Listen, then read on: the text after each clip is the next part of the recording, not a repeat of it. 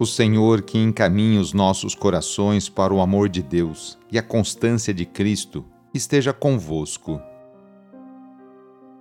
Iniciemos esta oração traçando sobre nós o sinal da cruz, sinal do amor de Deus por cada um de nós. Em nome do Pai, do Filho e do Espírito Santo. Amém. Senhor nosso Deus, nosso Pai, nós cremos em vós, nós esperamos em vós, nós vos amamos. Nós vos agradecemos este dia e vos damos graças porque estamos com vida Oferecemos este dia ao Senhor com todas as nossas alegrias e sofrimentos, com todos os nossos trabalhos e divertimentos. Guardai-nos do pecado e fazei de nós instrumentos de vossa paz e do vosso amor. Ajudai-nos a observar vossos santos mandamentos. Amém. Quarta-feira, dia 25 de outubro. O trecho do Evangelho é escrito por Lucas, capítulo 12, versículos de 39 a 48.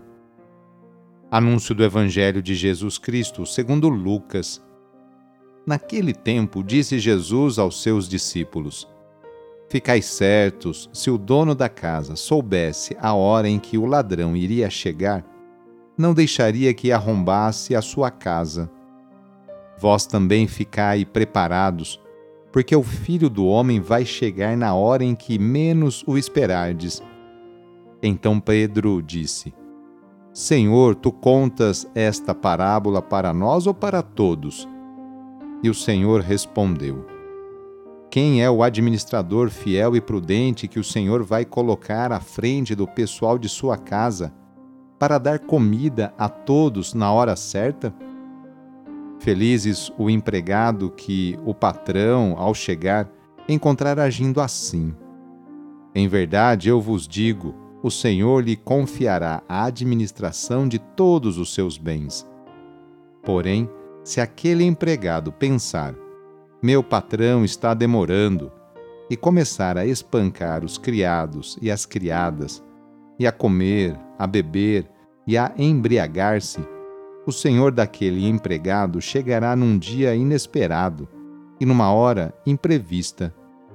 Ele o partirá ao meio e o fará participar do destino dos infiéis. Aquele empregado que, conhecendo a vontade do Senhor, nada preparou nem agiu conforme a sua vontade, será chicoteado muitas vezes.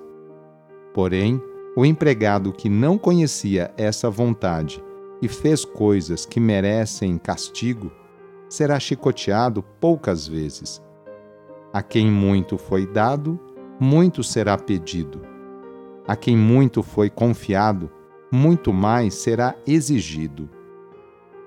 Palavra da Salvação.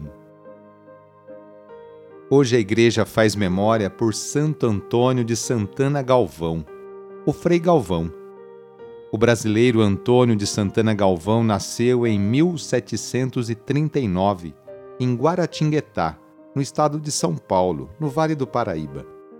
Quando tinha 13 anos, Antônio foi enviado para estudar com os jesuítas. Desse modo, na sua vida estava plantada a semente da vocação religiosa. Aos 21 anos, Antônio deixa os jesuítas e ingressa na Ordem Franciscana, no Rio de Janeiro.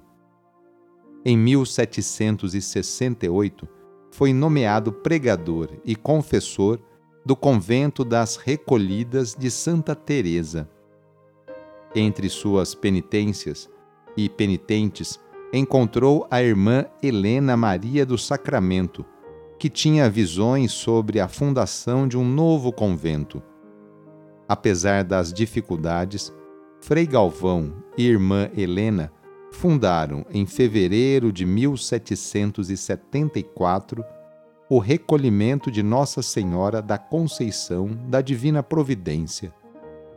Entre dificuldades e perseguições, Frei Galvão conseguiu manter e ampliar este convento, construindo inclusive uma igreja anexa ao prédio Hoje, o convento em São Paulo é patrimônio cultural da humanidade. Em 1811, a pedido do bispo de São Paulo, fundou o recolhimento de Santa Clara na cidade de Sorocaba. Com a saúde enfraquecida, recebeu autorização especial para residir no recolhimento da Providência.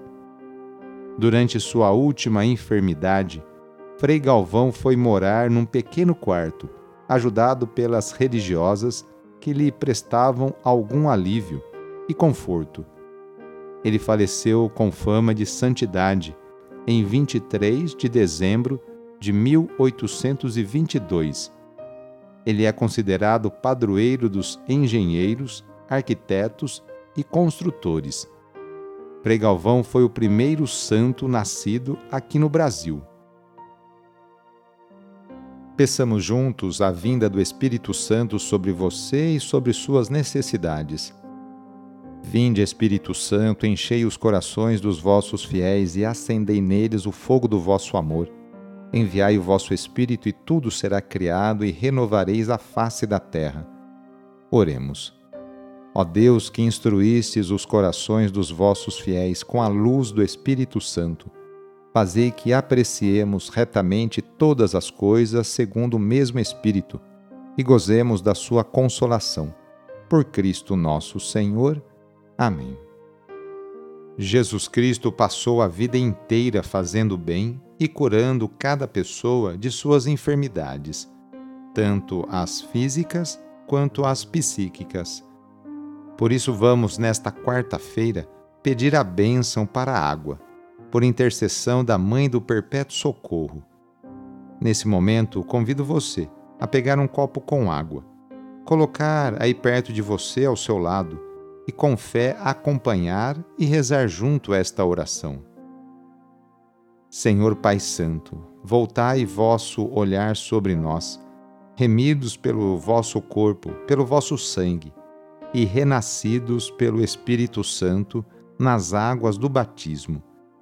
Abençoai esta água que vossos filhos e filhas vos apresentam neste momento Concedei aos que usarem desta água renovar-se no corpo e no espírito, e vos servirem de todo o coração. Em nome do Pai, do Filho e do Espírito Santo. Amém. A nossa proteção está no nome do Senhor, que fez o céu e a terra. O Senhor esteja convosco, Ele está no meio de nós. Pela intercessão de Santa Cecília, desça sobre você, sobre a sua família, sobre as suas intenções e necessidades a bênção do Deus Todo-Poderoso, Pai, Filho e Espírito Santo. Amém.